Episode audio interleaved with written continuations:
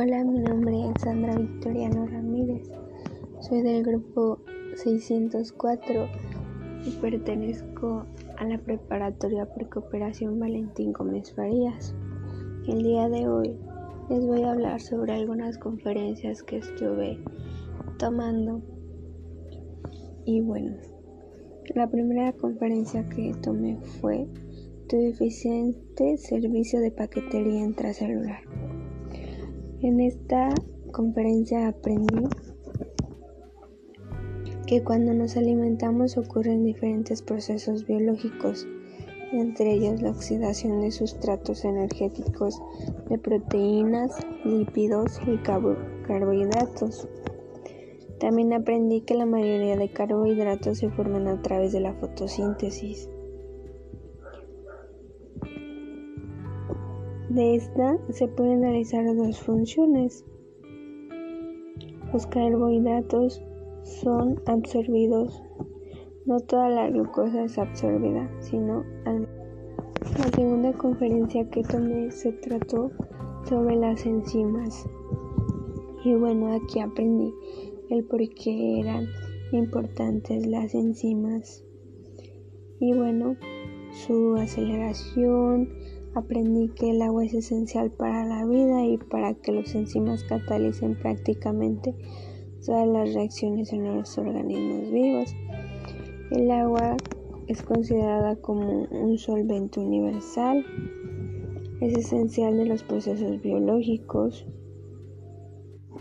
En el tercer podcast vi la dinámica de la división celular molecular en esta que cuando las células están divididas, las vemos un poco más pequeñas.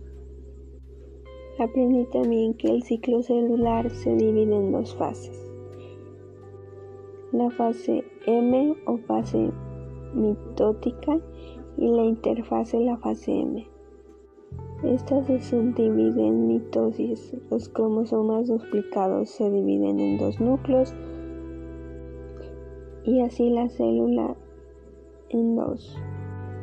También aprendí la interacción de hongos simbióticos con frijoles. Y bueno, aprendí que la simbiosis es la asociación de individuos, animales o vegetales de diferentes especies, en la que ambos viven juntos y se benefician para su desarrollo. También aprendí por qué el ejercicio físico es necesario para mi cerebro, ya que nuestro cerebro es la computadora más avanzada de nuestro cuerpo.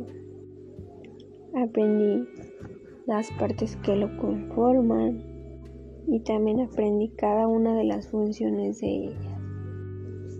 También estuve tomando una conferencia en la que nos hablaban que muchas veces cuando nos recetan medicamentos o antibióticos, las personas no siguen su tratamiento. ¿Qué pasa cuando nos infectamos con bacterias resistentes? Muchas personas mueren a causa de bacterias resistentes a antibióticos. Las bacterias resistentes a antibióticos serían amenaza para nuestra salud.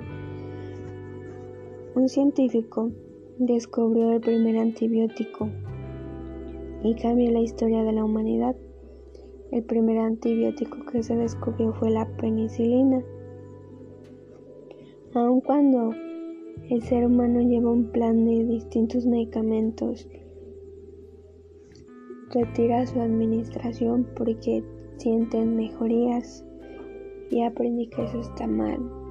No tienes que cancelar tu administración porque no matas totalmente a la bacteria. También aprendí que hay bacterias buenas, tanto bacterias malas. También estuve tomando una conferencia que se trató sobre la fecundación paso a paso. Muchas veces em, en las distintas etapas de mi vida había escuchado sobre la fecundación, pero no paso a paso y en esta conferencia aprendí cómo es que se lleva a cabo. Y bueno, se lleva a cabo por la función de dos gametos el óvulo, el esperma, el cigoto, el huevo y así nace un nuevo ser. Aprendí que la fecundación puede ser tanto interna como externa. La interna es cuando es dentro del cuerpo de la madre y pues la externa es totalmente todo lo contrario. Cuando se hace una fecundación interna, hay una alta probabilidad de fecundación y una alta sobrevivencia de las crías. Un, ejemplo de la fecundación interna son los mamíferos, las aves, los reptiles, los insectos. Y algunos ejemplos de la fecundación externa serían los anfibios, los erizos de mar y los peces. Aprendí también que las formas y los tamaños de los espermatozoides son diferentes dependiendo de la especie. También estuve viendo una conferencia que fue un poco conflicta para mí. Esta conferencia se trató de la doble personalidad de Echerichia Cole y la estuvo impartiendo el doctor en esta conferencia aprendí que hay muchas bacterias buenas como bacterias malas y que cuando pensamos en el mal que nos hacen las bacterias tenemos que recordar el por qué están creadas.